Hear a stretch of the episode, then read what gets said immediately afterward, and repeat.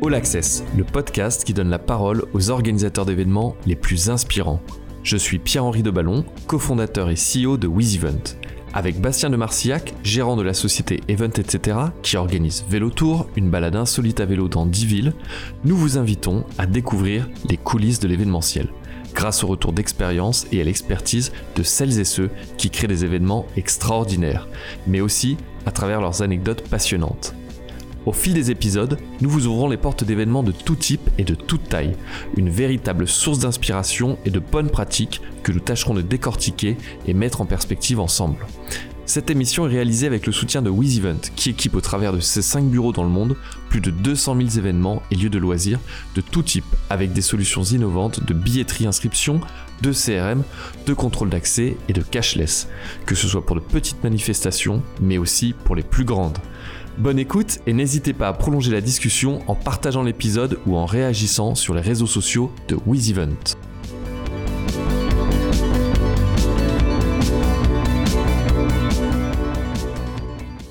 Bienvenue dans ce cinquième numéro de All Access. Aujourd'hui, on a le grand plaisir de recevoir Émeric Magne, qui est directeur des événements chez Disneyland Paris. Bonjour Émeric. Bonjour. Je suis donc avec Bastien. Bonjour Bastien. Bonjour. Et on va s'intéresser à votre parcours déjà, et puis euh, à la place de l'événementiel chez Disney. Quelles sont les, tendances à venir, à quoi on peut s'attendre? Et quel est l'enjeu finalement stratégique derrière tout ça pour, euh, pour un parc d'attractions, de créer des événements? Euh, donc déjà, comment vous êtes arrivé à devenir directeur de l'événementiel chez Disneyland? Alors, moi, j'ai commencé dans le, dans le sport, en fait, dans les, dans les droits télé, au sein d'une petite société qui s'appelait Cima International à l'époque, et qui gérait, en fait, les droits télé africains en langue française pour le compte de CFI et TV5.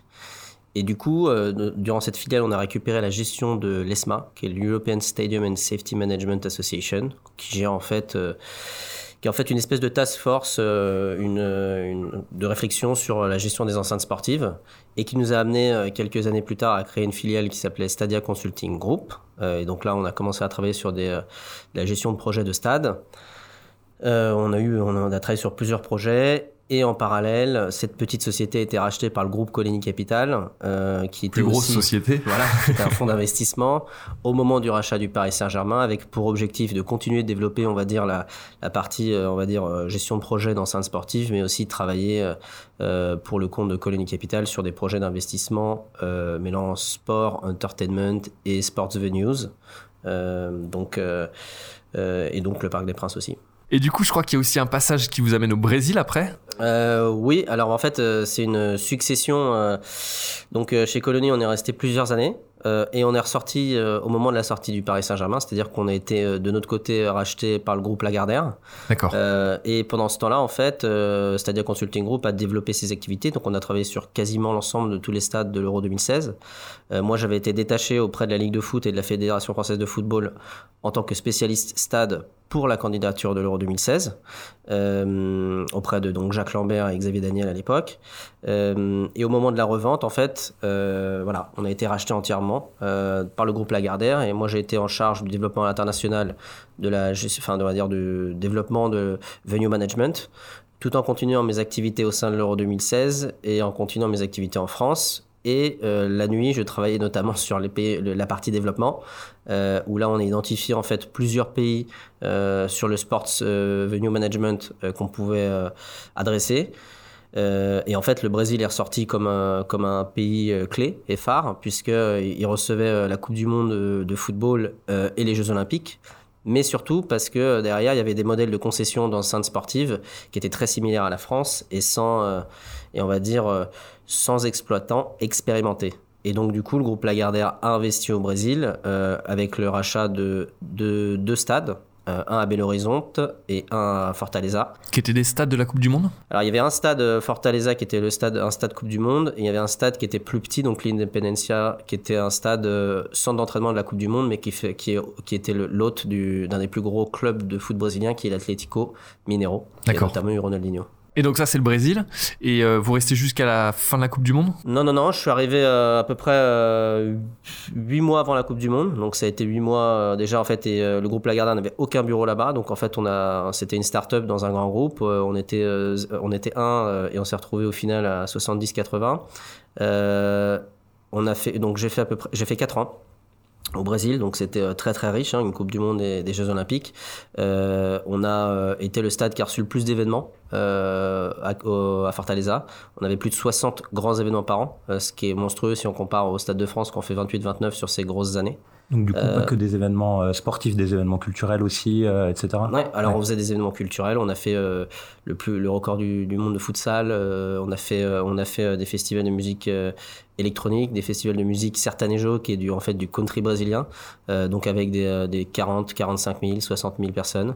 Donc non, non, on a énormément diversifié, on a aussi créé des activités, on va dire, B2B, euh, dans l'enceinte, que je compte pas dans les 60, hein, on en avait une centaine en plus, donc on était... Ce qui est intéressant, c'est qu'au début on parle d'immobilier, d'enceinte, et très vite on est dans la création de contenu avec l'événementiel, et ça fait un peu le lien avec euh, voilà. et votre métier chez Disney. Et en fait, on a été tellement bon sur l'exploitation de l'enceinte qu'il y a des organisateurs d'événements, enfin ou en tout cas des, des, des, marques qui nous ont contactés pour organiser des événements pour eux. Euh, et notamment, on a organisé euh, deux événements qui ont fait, on va dire, le, la coupe, enfin, le Just Dance Festival au Brésil, qui était en fait euh, qui est pour Ubisoft. Euh, et on a on a regroupé 200 000 personnes sur sept sites juste c'est un espèce de e-sport hein, c'est pas tout à fait du e-sport c'est plutôt du gaming on va dire euh, mais ça a très bien fonctionné à, une, un public familial c'était très intéressant et aussi on a fait un festival de musique électronique et country donc c'était un mix pendant le carnaval de Rio en fait il y avait donc là c'était vraiment et sur un public cible qui était plutôt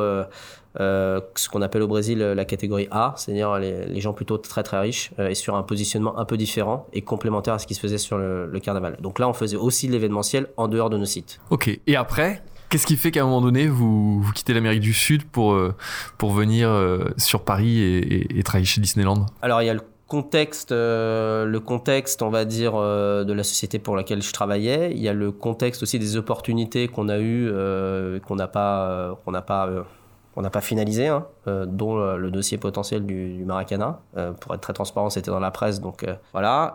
et en même temps, il y a eu l'opportunité qui s'est présentée comme ça au, sein de, au sein de Disney. Et en fait, quand on, réfléchit un petit peu au groupe Disney dans son ensemble, on se dit que l'opportunité, elle est globale. Moi, je touchais déjà pas mal à la musique, au e-sport. et au sport bien sûr qui était mon ADN principal et chez Disney on retrouve, tout ça en fait et du coup, j'ai rejoint euh, euh, Disneyland Paris en tant que directeur des événements. Et donc Disney, c'est la première destination touristique d'Europe depuis 25 ans. Plus de 320 millions de visites depuis 92. 44% de Français à peu près sur, euh, sur le public. le cinquième pôle hôtelier avec plus de 8000 chambres. Aussi deux centres de congrès, plus de 850 événements par an. Et donc cette division que, vous, que vous dirigez, cette division, elle a été créée récemment euh, ou elle existait déjà avant que vous arriviez? euh, Il y avait une division qui s'appelait euh, Business Solutions, d'accord, qui était sur les événements corporate. Je vois qu'en tout cas, vous avez bien fait réviser vos fiches, hein, parce que les chiffres sont mieux que les miens. et en fait, moi, on m'a recruté pour, je pense, donner, on va dire, plus d'ampleur à cette partie événementielle. il y avait des événements live qui existaient déjà avec la Run Disney et avec la Leaders Cup. et il y avait eu tout premier Electroland aussi qui avait été fait avant que j'arrive. Et du coup, l'idée c'était un de développer euh, ces événements live sur quatre piliers que sont la musique, euh, le e-sport gaming, euh, le sport et l'entertainment. Donc ça, ce sont les quatre piliers d'activité qu'on va avoir sur la partie live. Euh, deux, on va dire renouveler l'activité B2B, puisque on était, on va dire qu'on a énormément d'événements, mais on, on veut dépoussiérer un peu tout ça. On en reviendra peut-être tout à l'heure. Euh, c'est la partie que vous appelez Business Solutions Voilà, Business Solutions. La première, c'est Live Event by Disneyland Paris. Et il y a une troisième division qui s'appelle Selection euh, by Disneyland Paris, qui, est une, qui adresse plutôt le public, on va dire, euh, très aisé, qui veut avoir une offre tailor-made sur, sur Disneyland Paris. Et ça, c'est au niveau mondial, du coup, euh, où on retrouve la même chose aux États-Unis, ou c'est vraiment dédié à Paris? Comment c'est comment c'est venu cette, cette création de Alors, comparé, il y a euh, Disney Event Group existe à Orlando. Euh, eux, ils organisent euh, alors beaucoup plus d'événements que nous, euh, mais il n'y a pas la partie live en fait. Donc en fait, euh, ils organisent des événements ce qu'on appelle internes, que nous aussi on organise, qui représentent aussi des, des, très gros événements parce que les événements internes, ça peut aller jusqu'à 15 000 personnes, hein, puisqu'il y a 16 000 salariés sur le site, euh, qui fait du B2B et aussi ce qu'on appelle New Selection, c'est-à-dire le. Euh, mais ils n'ont pas du tout le party live en fait. Et qu'est-ce qui fait qu'aujourd'hui Disneyland Paris est précurseur? Euh, qu'est-ce qu'il fait? Alors euh, Ils ont quelques événements live qui sont sport, enfin sur les runs, mais c'est vraiment du classique sport. Euh, et pourquoi? Parce que on a eu en fait, je pense, l'opportunité de pouvoir développer des événements musicaux. ces événements musicaux, ils ont plutôt bien marché dès la première édition. et on va dire qu'on peut être, un, nous on est un, un, petit parc par rapport à Orlando. par contre, on a ce qu'on appelle un parc boutique. Euh, et du coup, on a aussi des petits Français dans un monde américain avec plein d'idées. Et je pense qu'on peut se permettre de tester des choses euh, qui peuvent peut-être moins, moins tester aux États-Unis parce que c'est des ampleurs, euh, des échelles énormes. Et du coup, là, ça, ça, a bien marché. Donc, on a été très proactifs. Ils ont recruté aussi des gens de l'externe, hein, donc, dont moi. Et je pense que ça, ça fait partie aussi du, du mouvement de vouloir aller chercher des compétences différentes, que ce soit le sport, le sport surtout, euh, et euh, la, gestion événementielle euh, et la gestion des expériences. Pour les gens qui connaissent pas Orlando par rapport à Paris, c'est quoi? C'est de 1 à 2 la, taille, la différence en termes de taille? À peu près, en grande masse je pense qu'en termes de taille, c'est la taille de San Francisco, Orlando, et nous, enfin, je pense que c'est au moins en termes de taille, parce que c'est pas tout à fait comparable, parce qu'on a une densité plus forte chez nous, mais on doit être au moins, je peux pas vous le dire, mais au moins 30 fois plus petit. D'accord. Je parle en ah termes de taille. Après, sur les parcs, ils ont 5 parcs. nous, on en a 2. Euh, mais ils sont plus gros leur parc. Euh, mais un, bon comparatif, c'est le nombre de chambres. Eux, ils en ont 28 000, quand nous, on en a 7 000. Donc là, ça, ça fait un bon ratio. Oui, ça, permet de se rendre compte. Voilà, ça permet de se rendre compte. C'est plutôt 5, 4 à 5 Plus petit, mais plus innovant avec cette, euh, cette division, notamment Live Events, qui est une particularité de, de Disneyland Paris. Comment, comment l'équipe est organisée? C'est que des internes ou vous avez aussi beaucoup d'externes sur ces événements cibles? Alors, bah, moi, je viens d'arriver il y a un an et demi, donc on, a, on est environ 200 euh, dans la division. Euh, et sur cette division, on va dire, si on prend que la partie, on peut on, ne peut pas séparer en fait euh, toutes les divisions parce qu'il y a des services support. Mais en gros, il y a la partie donc selection qui est un peu isolé. Et ensuite, on a trois pôles. On a un pôle de, de créatifs, donc ce sont des show directors ou des motion designers, comme on les appelle, qui font en fait tous les concepts des événements. On a derrière la partie organisation des événements, et là c'est pur, c'est de la pure organisation de gestion de projet, organisation d'événements, et la partie business development and sales qui elle est aujourd'hui depuis quelques mois à merger entre ce qu'on appelle le MICE, donc le B2B, et le live, puisqu'on se rend compte que ce sont des expériences qu'on va aller chercher, des expériences différentes, et c'est pour ça qu'on a souhaité les mettre dans une même division. Je pourrais y revenir après plus tard si vous voulez. Et du coup, l'objectif de cette division, quand elle a été créée, c'est pour euh, développer un nouveau public, pour apporter un chiffre d'affaires euh, complémentaire? Quel est le, tout ça mélangé, euh, l'objectif? Bah Je pense qu'en fait, c'est créer des nouvelles expériences et des nouvelles émotions pour différents types de clients. Aujourd'hui, historiquement, on a des demandes de B2B euh, qui entrent. Hein. donc, et là-dessus, on s'est dit il faut pouvoir adresser ce, marché qui est là pour bah, générer, répondre à une certaine clientèle. Clairement aussi générer potentiellement du chiffre d'affaires. Avec, on est, il faut, il faut savoir qu'aujourd'hui on n'est pas, on est un parc d'attractions. En fait, on est un resort. vous l'avez dit tout à l'heure, on a deux parcs d'attractions, on a sept hôtels, on a, des on, a, on a la cinquième avenue de France en termes de flux de public avec ce qu'on appelle le Disney Village. Euh, on a des centres de convention. Donc, du coup, euh, il faut créer ces flux. Euh, et la partie B2B, elle a une temporalité qui est différente du, loisir, c'est-à-dire que c'est en semaine, c'est pas pendant les vacances, c'est sur des mois, on va dire plus faibles, plus pas forcément l'été, puisque l'été, on est bien sûr qu'on a, nous, on a une activité tout au long de l'année, mais elle est plus forte sur les périodes, les bonnes périodes, et sur la partie live, c'est une c'est une offre en fait euh, différente. Une fois de plus, on veut toujours créer de nouvelles expériences à Disneyland Paris euh, sur ce qui est notre ADN. La musique, c'est l'ADN de Disney. Euh, le gaming, il y a quand même une culture un peu geek qu'on peut considérer comme comme étant assez proche, assez proche. le sport, ça fait partie de l'ADN de Disney depuis Walt Disney, qui était lui-même euh, pratiquant de sport. Ensuite, il a voulu décliner ça dans son entreprise. Donc, on était, ses, employés pratiquaient le sport. Derrière, on a vu le sport entrer dans les dessins animés. Euh, derrière, on a vu l'acquisition des Mighty Ducks, euh, qui a eu lieu dans les années 80, l'acquisition d'ESPN, euh, et du coup, en fait, vous voyez, tout au long de l'année, aujourd'hui, nous on reçoit des, enfin, on a créé le plus gros complexe sportif aux États-Unis, qui est le ESPN, ESPN World of Sports à Orlando. Donc, il y a vraiment une culture, d'autant plus euh, avec la, euh, comment dire, la tendance sociétale sur le healthy living, où là-dessus, on, on, peut voir aujourd'hui sur toute la Walt Disney Company une politique qui se décline Et si vous regardez, je crois que c'est les derniers Incredible 2, il y a le papa et la maman qui arrivent d'un côté avec des frites et de l'autre côté avec des haricots verts. Et au final, les enfants choisissent les haricots verts. Donc j'aimerais bien que ça soit ça dans la réalité. Mais en tout cas, on participe à cette culture-là. Et la pratique du sport en fait partie. Alors si on se concentre un petit peu, nous on va, on va regarder plus la partie live events, qui est la partie création d'événements. Euh, non pas que la partie business nous intéresse pas, mais elle est, j'ai envie de dire, un peu plus classique, même si le cadre est... Pas forcément, on est en train d'y travailler, mais on pourra y revenir tout à l'heure. Mais si on reste sur, sur, sur cette partie live events, si vous deviez mettre dans un ordre de, d'objectifs, l'objectif d'image, pour Disney ou l'objectif de chiffre d'affaires, vous vous metteriez lequel en avant? Est-ce que c'est surtout euh, de rajeunir, donner une image, communiquer vers l'extérieur et finalement de drainer du trafic grand public pour le parc? Ou c'est plutôt vraiment une BU qui a vocation à faire du chiffre d'affaires et du coup... En fait, euh, j'ai envie de dire c'est les deux. Enfin, Mais dans quel ordre? Bah, Il n'y a, pas d'ordre. Aujourd'hui, innovation et créativité, c'est la base, euh, c'est la base de Disney. Donc ça, c'est la première chose. deuxième chose, c'est créer de nouvelles expériences. et clairement, euh, quand on parle de ROI euh, chez Disney, le premier ROI que j'ai, c'est ce qu'on appelle la guest satisfaction. C'est-à-dire que euh, sur chaque événement, on calcule le taux de satisfaction des, des participants. et donc c'est ça mon premier ROI, si vous voulez la réponse. et clairement, si on voit l'évolution depuis que depuis deux ans des taux de satisfaction, on est sur des croissances à, à deux chiffres. Je parle, je parle pas financièrement, je parle bien. Et donc c'est assez impressionnant parce que les taux de satisfaction d'Electroland ou de la Run Disney, on les a fait monter de, plus de 10%.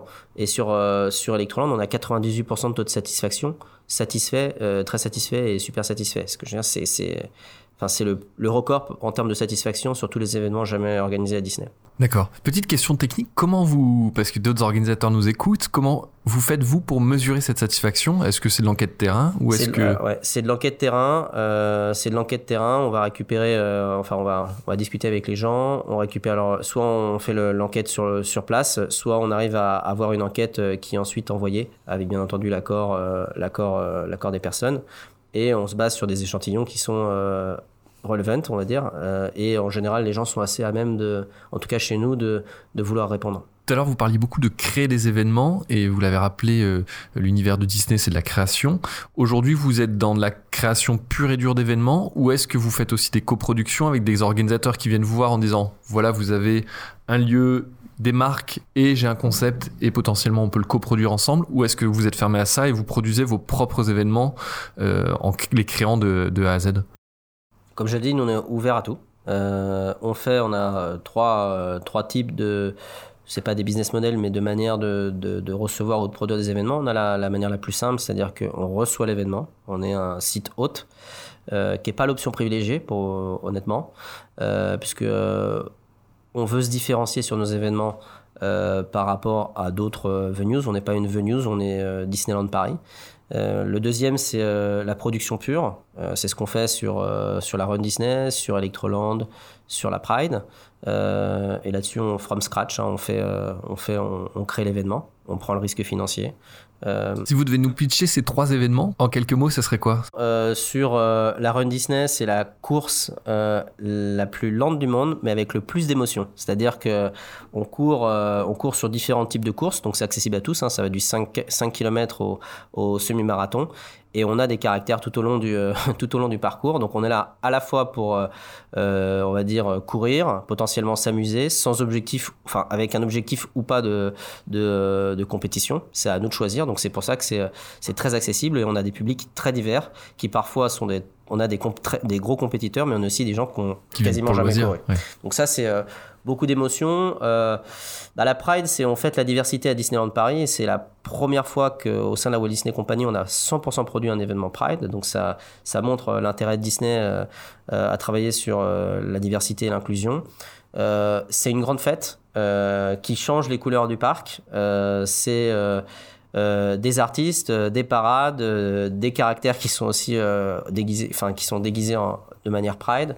Donc c'est extrêmement festif et extrêmement extrêmement intéressant parce que ça change la couleur du parc et Electroland tout simplement parce que je pense que on a une on a on va dire alors je parle pas euh, je parle bien sûr qu'on a toujours des line-up et des des DJ qui sont euh, qui font partie des plus grands mondiaux des plus grands mondiaux mais derrière on a tout un tout un concept avec euh, des remixes de, de comment dire de de chansons Disney par les DJ, euh, bien sûr les attractions ouvertes. Euh, et du coup, du coup là, vous capitalisez aussi sur les contenus propriétés Disney qui sont ces chansons. Alors oui, et je vais me répondre. On ne capitalise sur tous nos événements 100% produits. On est obligé. Enfin, en tout cas, c'est notre ADN et on veut pas. C'est nous qui nous obligeons à faire ça. On ne veut pas recevoir un artiste pour le faire se performer et euh, c'est tout. Nous, on doit venir avec euh, toute. Euh, il faut qu'il y ait un lien avec Disney. Il faut, qu'il y ait un storytelling, il faut qu'il y ait un story living, donc pour que l'événement, que les gens sortent avec une expérience différente. Et c'est du Only Disney Can Do, donc on essaie de faire un lien. Parfois, c'est plus ou moins difficile. Vous pouvez me dire sur, sur la Pride comment on pourrait faire un lien ou sur Electroland, mais au final, on y arrive parce que le premier événement que j'ai fait, donc c'était Electroland.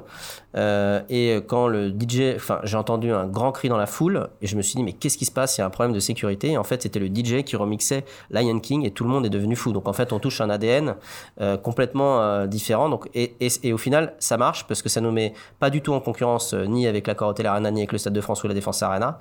On est Disneyland Paris. Oui, c'est qui vos mm. concurrents? C'était une de mes questions. Comme ça, si vous deviez dire sur la partie live events, qui sont vos concurrents? Alors, est-ce que c'est arrogant ou pas? Pour nous, on n'a pas de concurrents, puisqu'on fait des événements qui sont euh, différenciants et qui vont créer, une fois de plus, j'insiste beaucoup sur le mot expérience, mais des expériences qu'on va avoir qu'une seule fois. Euh, donc je pense pas qu'on ait les mêmes euh, émotions que sur un concert classique ou sur un, un, événement sportif classique. On va chercher aussi un peu d'ADN Disney, ou en tout cas de l'ADN Entertainment chez Disneyland Paris. Pour revenir un peu sur euh, Disney Run, euh, quand vous organisez les événements, du coup, ils doivent euh, être en dehors des horaires d'ouverture du, parc. Comment est-ce que vous gérez un petit peu ces, éléments? Donc, il y a probablement des contraintes aussi. Et comment c'est perçu par les équipes, du coup, qui sont là pour faire en sorte que le parc vive de manière classique, on va dire. comment se passent les relations du coup sur ce type d'événement? Ça c'est une très bonne question parce que on n'est pas. Enfin, moi j'ai géré des stades, j'ai géré des événements. Euh, gérer un stade, j'ai envie de dire, c'est très facile. c'est un parc d'attractions parce que le parc d'attractions, son activité principale, c'est les, c'est le, c'est le, les, c'est tickets parcs, euh, avec la, qui implique de la restauration, euh, qui implique du merchandising, des flux énormes sur des horaires en gros de 10h à, à 20h en fonction des parcs ou 10h, 23h. Donc nous, on vient un petit peu euh, comme un cheveu sur la soupe parfois. Alors sur la run, c'est, c'est un départ assez tôt. sur la, on a la 5 km qui est de nuit. Donc ça, on part juste après, on arrive juste après la fermeture du parc. Euh, sur la 10 km, on arrive à arriver vers 10 heures environ, euh, ce qui est quasiment l'ouverture du parc, même s'il y a un early, euh, un early opening à 9h, mais il y a beaucoup moins de monde et on bloque une partie du parc. Par contre, sur le semi-marathon, on arrive à midi et demi. Et là, c'est une logistique, c'est-à-dire qu'on le fait passer dans... Puisque l'objectif aussi de la Run Disney, hein, c'est de passer dans des coulisses, mais aussi dans les parcs, ce qui fait que c'est une des seules courses, même même aux États-Unis, ils passent pas dans les parcs. Donc il y a une partie qui est dehors quand même sur le, semi-marathon. Mais derrière, les équipes, en fait, euh, c'est prévu en, avance. Et en fait, c'est euh, assez marrant parce que c'est des.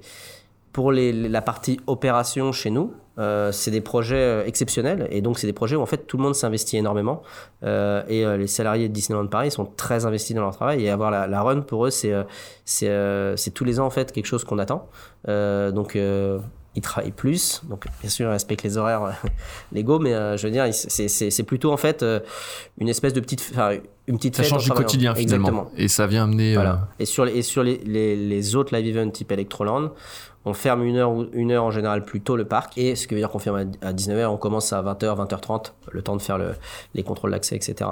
Donc on, on impacte un petit peu le parc, mais pas forcément trop. De ce qu'on voit, c'est quand même finalement une exploitation. Finalement, vous travaillez surtout quand il y a il y a des, des, périodes de creux, vous le disiez tout à l'heure, sur la saisonnalité, mais là aussi sur les horaires, à part sur ce semi-marathon. Bah, bien sûr, parce que derrière, l'objectif des live events, c'est euh, aussi hein, c'est de faire venir de nouveaux publics. Euh, J'en ai pas assez parlé tout à l'heure. C'est de travailler sur les horaires creux. Quand vous dites euh, faire venir de nouveaux publics, c'est par exemple faire venir des millénials sur, euh, sur Electroland. Le but, c'est qu'ils reviennent après dans le parc d'attractions, en famille ou avec des amis, ou c'est pas forcément? Bah, Le but, de toute façon, c'est de. Bien sûr, c'est qu'ils reviennent au parc, c'est qu'ils reviennent l'année d'après sur l'événement, euh, et qu'ils découvrent le parc, parce qu'il y a certaines générations qui vont euh, jusqu'à 10-12 ans au parc, après ils oublient un petit peu, euh, et c'est pour ça aussi qu'il y a toute une stratégie de la marque un peu plus large au niveau de la Walt Disney Company, qui va chercher un petit peu d'autres franchises. Euh, mais du coup, non, on veut qu'ils reviennent. Si on a une bonne expérience sur un événement Electroland, on a beaucoup plus de chances que la personne revienne au parc, euh, mais aussi à Electroland et potentiellement sur la Run ou sur, euh, ou, sur la Pride. On, a parlé d'Electro Run, de Disney Run. Je crois que Disney Run, ça marche tellement bien que vous lancez également Princess Run. Oui. Bientôt, c'est ça? Alors, bah, elle est lancée, elle est, elle est en vente. Euh, ça, enfin, c'est assez impressionnant parce que euh, pour avoir travaillé dans le sport, on a beaucoup, beaucoup de problèmes de flux ce qu'on a moins chez nous. Euh, donc, on a lancé la Princess Run là, qui va avoir lieu le, le 8 mai. Et les ventes partent très bien. La Run Disney, c'est simple. Hein, on fait sold out sur quasiment toutes les courses en quelques, en quelques minutes. C'est combien de personnes la run? Euh, la, 29 000 sur la, la run et sur la Princess Run on va aller maximum à 18 puisque cette année on a fait une 5K et une 8K donc euh, puisque euh, on veut d'abord tester un peu le produit. Alors c'est quoi le produit? Bah, c'est quoi le produit en fait? C'est une course euh, immersive, alors avec euh, qui sera thème princesse. Euh, donc ça veut dire que les caractères, donc les, les, caractères qui seront présents sur le sur le site seront orientés princesse. Alors ça peut être des princesses, ça peut être des princes. Alors que sur la run, chaque année on a une, une thématique qui change en fonction de l'univers. Qui change en fonction. Mais là sur la princesse run, voilà, c'est aussi lié à, à, toute la stratégie, enfin tout l'empowerment féminin.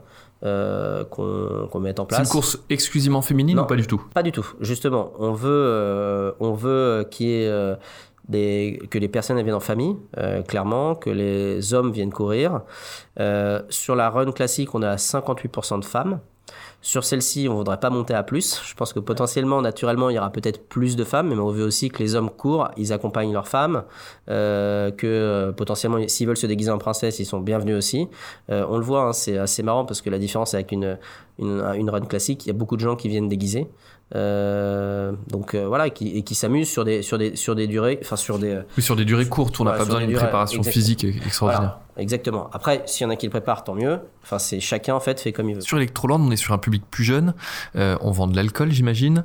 on a d'autres problématiques de sécurité. Est-ce que ça a été un, un vrai chamboulement dans l'approche de l'accueil visiteur pour vos équipes? Parce que accueillir des enfants qui viennent voir Disney ou des jeunes qui viennent faire la fête, c'est pas forcément la même, la même approche.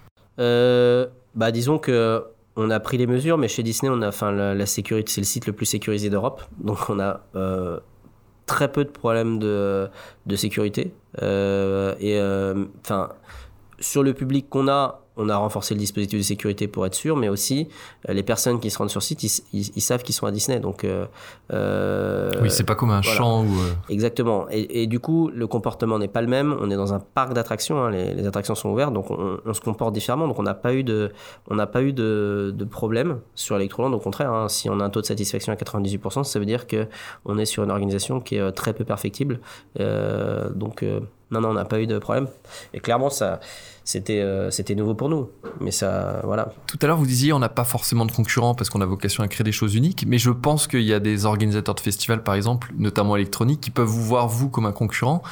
Quels sont leurs retours? Est-ce que vous avez, vous, euh, des échos là-dessus? Je pense que euh, oui, dans ces cas-là, on, peut être, on peut, ils peuvent nous considérer comme concurrents. Après, nous, on n'est pas non plus sur des, des volumes monstrueux. Hein. on n'est pas sur du. C'est combien de, de, participants au nous, sur, festivalier? sur, euh, nous, on est à 10 000 par soir euh, sur cette année. Euh, sur trois soirs, ça fait 30 000 personnes. Ce que je veux dire, c'est que si on compare avec des, autres festivals qui sont à 100, 150 000 personnes, oui, on va aller chercher du volume, mais potentiellement, on a une offre, pour moi, une fois de plus, qui est complètement différente. Les enfin, d'ailleurs, les, personnes qui se rendent à Electroland, euh, ils sont potentiellement aussi festivaliers d'autres, mais c'est pas forcément la même chose que viennent chercher euh, les participants à Electroland que s'ils vont à Lollapalooza, à Solidays ou, ou à Tomorrowland. On reste quand même sur un public francilien sur ces événements-là, ou est-ce que, comme le parc, vous êtes capable d'attirer des gens qui viennent de très loin exprès pour ces événements? On est capable d'attirer de très loin. On a sur euh, notre, euh, on va dire, on a là, on a une dizaine d'événements live par an, et en fonction des événements, vraiment, on a une population complètement différente. Si on parle de la run,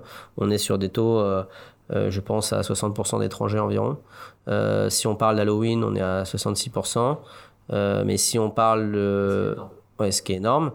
mais ça, c'est des produits, ce sont des produits très spécifiques. Si on parle d'Electroland, Pride ou Disney Love Jazz, on est, on est un peu moins sur l'international, mais on est quand même euh, à minima euh, entre 25 et 30% d'international sur Electroland. Ça dépend aussi des line-up qu'on a en face.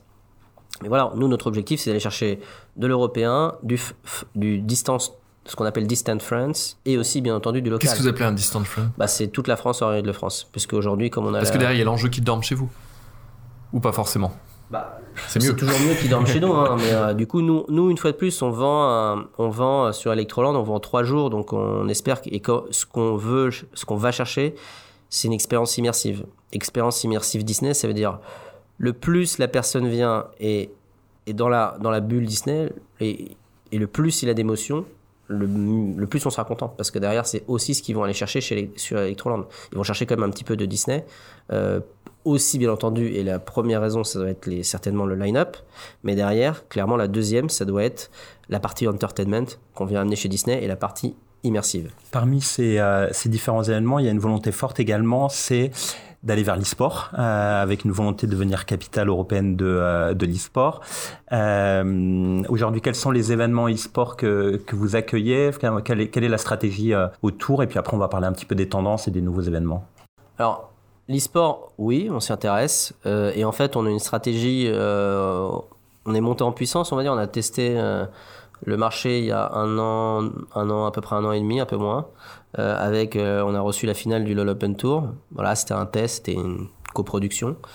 Euh, et derrière, ça nous a amené en fait, les gens ont compris, les organisateurs d'événements ont compris l'intérêt en fait de faire quelque chose à Disneyland Paris sur cet aspect un peu immersif. Et donc on a on a organisé un Major Dota 2. donc Major Dota 2, je sais pas si vous connaissez, mais voilà, c'est un des plus troisième troisième plus gros jeux dans le monde du e-sport ceux qui ont les plus gros euh, filles à la fin. Et, et euh, du coup, il y a un organisateur chinois qui est venu nous voir pour l'organiser à Disneyland Paris. On a fait une coproduction. Euh, ça a été un oui, parce que sur l'e-sport, vous serez quand même contraint par le fait qu'il y a des détenteurs de droits au niveau des, différents jeux et des, et des compétitions, souvent de co-organiser avec eux. Pour moi, c'est pas une contrainte de coproduire, au contraire, 1 plus 1 égale 3. Euh, coproduire avec des experts d'une industrie, que ce soit du sport, euh, de la musique ou euh, du e-sport, euh, je pense qu'on a toujours, on s'y retrouve tous à travailler ensemble. Donc c'est plutôt quelque chose de positif. Et du coup, on a organisé cet événement qui a été un succès. On a eu 90 millions de viewers individuels, ce qui est, je pense, l'équivalent d'un match de Coupe du Monde. Hein. Donc c'était et sur des marchés un peu différents et originaux, puisque Dota en France, c'est pas forcément extrêmement connu. Par contre, euh, en Amérique du Sud, aux États-Unis et en Asie, c'est euh, très connu. Donc, euh, ça a été un succès. On aurait pu faire mieux, mais il y a eu des timings de négociation et des timings d'organisation qui n'ont pas permis en fait d'organiser exactement ce qu'on voulait. Et on travaille là sur le futur, sur d'autres événements qu'on annoncera bientôt. Vous disiez 90 millions de viewers et là on touche à un des, un des points qui est intéressant dans le modèle économique du e-sport, c'est que on sort des, du modèle classique, billetterie, euh, euh, merchandising, éventuellement les, les partenariats. Est-ce que sur cette partie streaming en ligne, vous étiez aussi rémunéré? Mmh, Non, enfin pas, non, non, on n'était pas rémunéré. Après, on avait des accords avec euh, des agences et en plus on était coproducteur, donc c'était surtout la partie, l'autre partie qui traitait cette partie-là. Oui, le streaming, enfin les partenariats, c'est une part importante sur ces euh, euh, et la billetterie, à mon sens, c'est encore euh, une part petite puisqu'on est sur des taux de, enfin on est sur des tickets moyens très bas parce qu'on essaie de populariser. Voilà, nous on était plus élevé que le marché, on était sur 35, 50 et 100. Et le 35, il n'y quasiment pas, donc c'était plutôt du 50-100 et voire même 150 ou 200 la finale. donc c'est des tarifs assez élevés, mais c'était une volonté parce qu'on pense que déjà on avait une capacité qui était pas, on était à 4500 personnes par jour, ce qui est une petite capacité, euh, et qu'on pense aussi que l'e-sport a une vraie valeur, euh, et euh, on va réussir à le monétiser, je pense que tout le monde va réussir à le monétiser, il faut juste que l'industrie se dise aussi, arrêtons d'aller chercher que du pur fan, allons chercher du plus global, mais en y ajoutant de l'entertainment. Et c'est là-dessus, en fait, que nous, on veut apporter quelque chose d'un peu différent sur l'entertainment. On le voit hein, sur chacun des, événements, et notamment la finale des, des Worlds de League of Legends, ils ont fait une super cérémonie d'ouverture tout le monde est en train de s'orienter vers l'entertainment et nous, c'est notre ADN. Donc on l'a déjà à la maison. Et d'ailleurs, tout à l'heure, on parlait de concurrence. Vous disiez. Euh, eh, parce que Paris dit aussi, et c'est pas antagoniste, Paris dit on veut être la capitale de l'e-sport là. Ah, on est Disneyland Paris, donc euh, on est tous contents. voilà. Juste pour faire un petit aparté sur euh, les, revenus euh, et les modèles économiques, sur euh, les événements comme Run, Disney, Electroland, on est sur des modèles économiques qui sont les mêmes que sur des, événements classiques, c'est-à-dire que vous avez aussi des partenaires, enfin il y a la billetterie, vous avez aussi des partenaires où on est sur uniquement de la billetterie? Non, on a des partenaires qui, on a soit des, ce qu'on appelle chez nous des corporate alliances, c'est-à-dire des sponsors, des top sponsors qui peuvent activer ou non sur nos événements, et on a aussi des sponsors ou des partenariats sur les événements. Spécifiques. et là-dessus, c'est classiquement, enfin des partenariats classiques. Tout à l'heure, vous nous disiez que sur, là, on a parlé beaucoup de live events. Sur Business Solutions, vous étiez en train de nous dire qu'il y avait aussi tout un, chantier pour, pour entre guillemets, le dépoussiérer légèrement. Comment vous, comment vous procédez et quelles sont les, les orientations? Bah, en fait, et peut-être rappeler ce que c'est pour, les gens qui nous écoutent. On organise euh, des événements corporate, donc euh, ce sont euh, des conventions, des séminaires, des congrès. Donc là, c'est une entreprise qui vous contacte et qui dit je veux pour tel événement louer une salle avec telle prestation. Voilà, globalement, c'est ça. sauf que quand on se rend compte un petit peu de l'évolution de la société, vous avez parlé tout à l'heure de millennials. Quand on interroge les millennials qui sont nos futurs acheteurs et qui sont déjà commencés à être nos acheteurs, ce qu'ils veulent, c'est des expériences. Et quand ils disent, euh, euh, quand on les interroge sur la partie corporate, événement corporate, ils disent voilà, je veux une expérience et j'ai envie, j'ai envie de me retrouver un petit peu en vacances.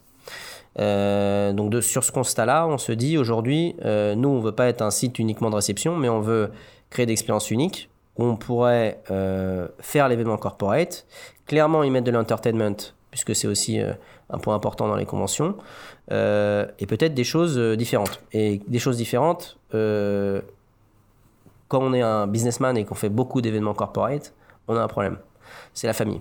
Euh, et comment arriver à intégrer la famille dans ces événements corporate? Est-ce que demain, l'événement corporate, c'est pas de se dire, euh, on va, euh, enfin, je vais à un événement corporate avec ma société, un jeudi, vendredi. Le vendredi, ma famille me, me, rejoint. Je peux même continuer mon événement corporate le samedi. Je laisse ma famille au parc.